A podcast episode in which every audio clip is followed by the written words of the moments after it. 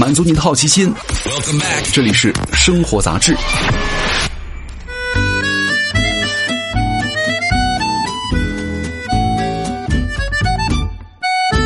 嗨，各位好，欢迎来到生活杂志，我是奥巴庆。今天跟大家来聊一聊青岛啊。夏天很多人总想着去国外的海滩上去晒一晒阳光浴，是吧？但是老外们很多不往三亚跑，就爱去青岛。难怪球迷朋友们爱调侃山东济南，中国青岛。当你来到青岛这座城市的时候啊，这样一股摩登的气质会让你恍惚之间，是不是来到了北欧的瑞士啊？同样是摩登，上海是美酒加咖啡，而青岛呢是啤酒加海鲜。一到夏天，当然是青岛的主场了。难道还有比吃嘎啦哈啤酒更鲜的事儿吗？去过青岛的人就知道，青岛一大怪。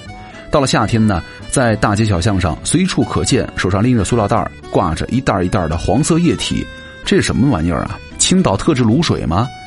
看到很多人把吸管一插，边走边喝，刚好走到地铁口就喝完了啊！青岛地铁上呢，还会特意写着“切勿把散装啤酒带入”的广告牌示，才知道这也是散装啤酒啊。青岛话里啊，喝的发音就是哈啊。哈啤酒就是青岛人骨子里的文化了哈。青岛啤酒的癖好是全民性的，不止壮汉，男男女女、老老少少，夏天呢哈啤酒才能够续命啊。很多可能说这个小孩打记事起呢，就蘸着筷子尝了尝新鲜的啤酒了，以至于啊，有人对于青岛人都有这样的误解：你们家是不是有个水龙头流出来的是啤酒啊？啊，千万别信！难怪有人说青岛人啊嗜酒如命。有人做过统计。在青岛营口路的一百三十多家啤酒屋啊，人们每晚都要喝掉的青岛啤酒啊，有二十六辆小汽车那么重。每天喝完的扎啤呢，堆起来有迪拜塔那么高。青岛有个词儿叫做“酒彪子”啊，就是说特别能哈啤酒的人，尤其是那些在路边摊儿小桌扎起来啊，这个小喝啤酒的小哥，经常吹牛啊，不哈酒呢，我是青岛的，哈高了，青岛是我的啊。十九世纪末，青岛曾经沦为了德国的殖民地。一百多年之前呢，中国字典里还没有“啤酒”二字，而德国人呢就已经把啤酒带到了中国。当然，首选的是青岛了。为了适应在中国的德国人和一些西方人对于啤酒的追求呢，来自于德国的商人便联合投资，在青岛组成了日耳曼啤酒公司，这也就是青岛啤酒的一厂的前身。其实从一开始不习惯称之为什么马尿是吧？再到上世纪二十年代呢，中饭馆开始供应啤酒。啤酒开始成为了上等阶层人士的标配，那喝啤酒呢是很奢侈的事情了。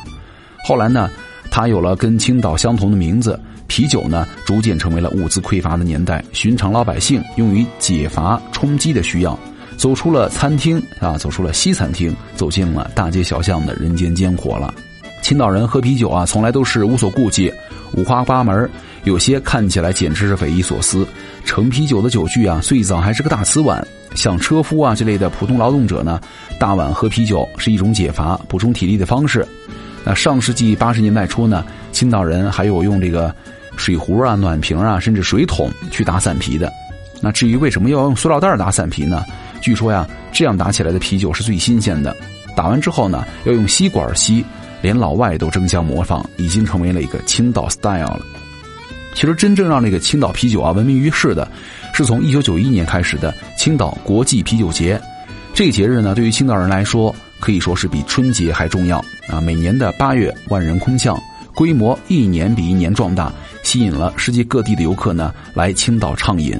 那啤酒节呢，早就成为了青岛文化的符号和夏日狂欢的世界名片了。如今，青岛啤酒不仅已经占领了整个中国市场，远销世界四十多个国家。对于青岛人来说呢，早就不是单一的本土饮品那么简单了，它兼具西方色彩和本土元素的双重特性了啊！那说到青岛，好像有吃不完的海鲜，对吧？真正让青岛人成酒成仙的，不只是青岛啤酒。那哈啤酒如果没有大把的嘎啦作为搭配的话，对于青岛人来说是不完整的。青岛呢，地处于黄海的温带，当地人呢从来就不缺海鲜的滋养。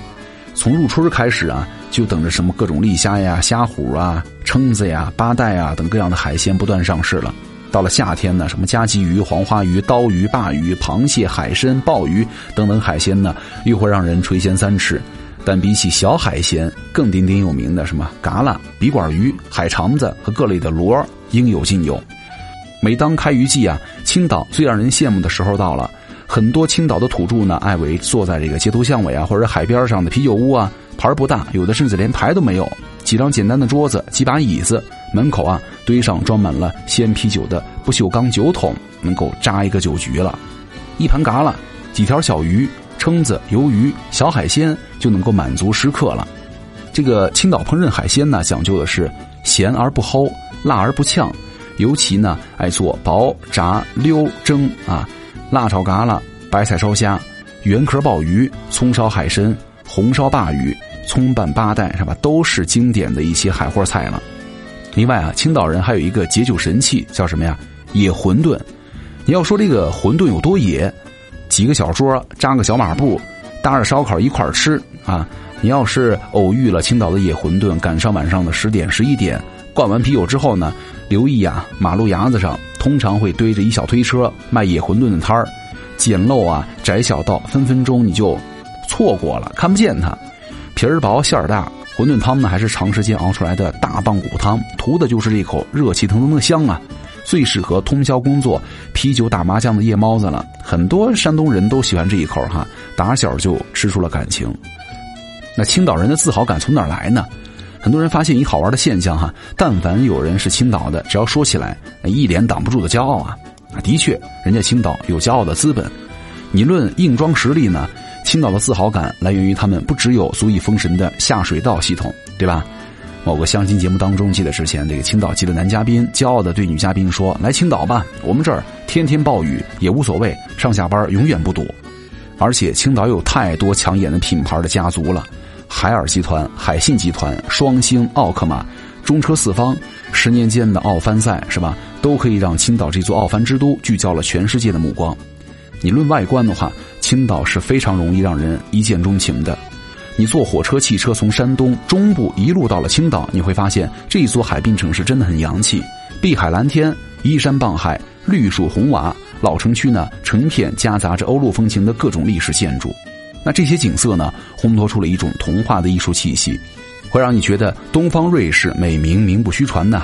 难怪梁秋实曾经在《忆青岛》里啊，把青岛奉为天堂，称在全国各个都市当中啊，青岛是最干净的一个了。当你走在青岛街头，会发现这儿的穿着啊都挺时髦的，甚至大胆张扬，尤其是青岛阿姨是吧，大妈奶奶们，各种的艳丽多彩的颜色都穿在身上，透露出一种自信范儿。对了，如果你还有印象，享誉国际时尚造型的什么脸基尼，就是青岛大妈发明的。几乎每年都有国外媒体在报道青岛脸基尼。当然了，这个青岛人的这种洋气呢，可能当你问路的时候才会破功，因为这个青岛人呢块儿大、酒量大，连音量也大。你站在路边还没问，就有人要过来问你，你是不是要问路啊？就算看起来是个温柔的、腼腆的姑娘，那口音呢也会流露出一种。朴实厚实的气质。最新公布的二零一九年中国最幸福的城市榜单上呢，青岛挤掉了杭州、烟台和哈尔滨，稳妥位居榜首。那这份自豪呢，可能源于一种天生的舒适感了，爱咋咋地，对吧？青岛人对于所谓的幸福感排行榜啊，其实并不 care，他们也对什么痛风之都的警告呢不顾一切。可能他们转身手上就拎着塑料袋的伞皮，就算吃着海货，也忘不了大葱蘸酱、香菜拌海蜇的传统。就算哈啤酒哈高了，还会在街头啊、街头巷尾呢找一个小窝棚吃起了野馄饨。青岛人的山东魂啊，在老城区，醇厚的传统的儒家文化、齐家之道从不缺席。脚踏实地扎根在了土壤当中的生活哲学，就是平安喜乐了，是吧？甭管白驹过隙，青岛人只管活着的姿态。刚好那个青岛朋友所说哈，青岛啤酒在全中国也只是有一个，那到底是不是来自德国呢？不重要，真正的魂儿啊，早就在历史长河当中啊汇入了黄海，欢腾在了每个青岛人的血液当中。所以说，有时间的时候去青岛玩吧。好，感谢各位收听本期的生活杂志，我是奥巴庆，我们下期见，拜拜。